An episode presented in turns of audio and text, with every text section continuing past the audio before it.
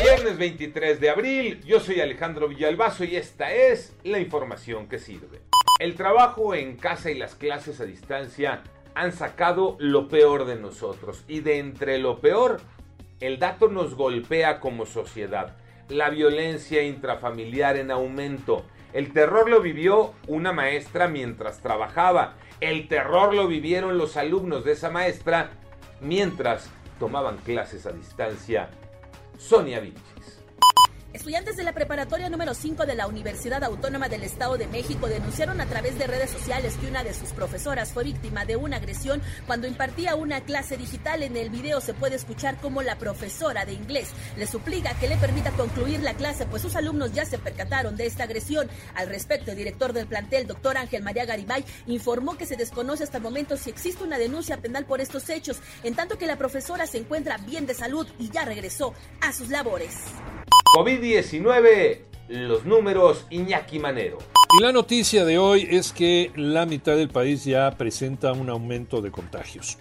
José Luis Salomía, director de epidemiología del gobierno federal, dice que hay 16 estados que registran un aumento de casos de COVID-19 y entre ellos se encuentra Ciudad de México.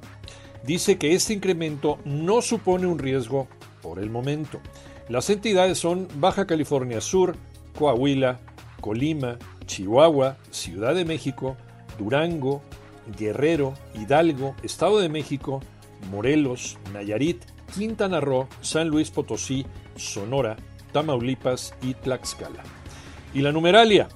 Llegamos a 214 mil personas lamentablemente fallecidas y 2.319.519 personas contagiadas. Agoniza el Guardianes 2021, Tocayo Cervantes. Así es, Tocayo. Para este fin de semana, en la penúltima jornada del Campeonato de Guardianes 2021, tenemos Clásico Regio. Tigres ante Monterrey con el regreso del Vasco Javier Aguirre. Y no nada más eso, también tenemos Clásico Tapatío. Atlas frente a Guadalajara. A falta de dos jornadas para que concluya el campeonato, los 18 equipos están vivos. Tienen posibilidades de calificar. Bueno, hasta Necaxa, que ocupa la última posición, mantiene las posibilidades matemáticas de alcanzar al menos el repechaje. Cruz Azul podría amarrar el superliderato este fin de semana si gana y el América no lo hace frente al Toluca. De hecho, la máquina y las Águilas son los únicos equipos que tienen asegurado su lugar en la liguilla de manera directa.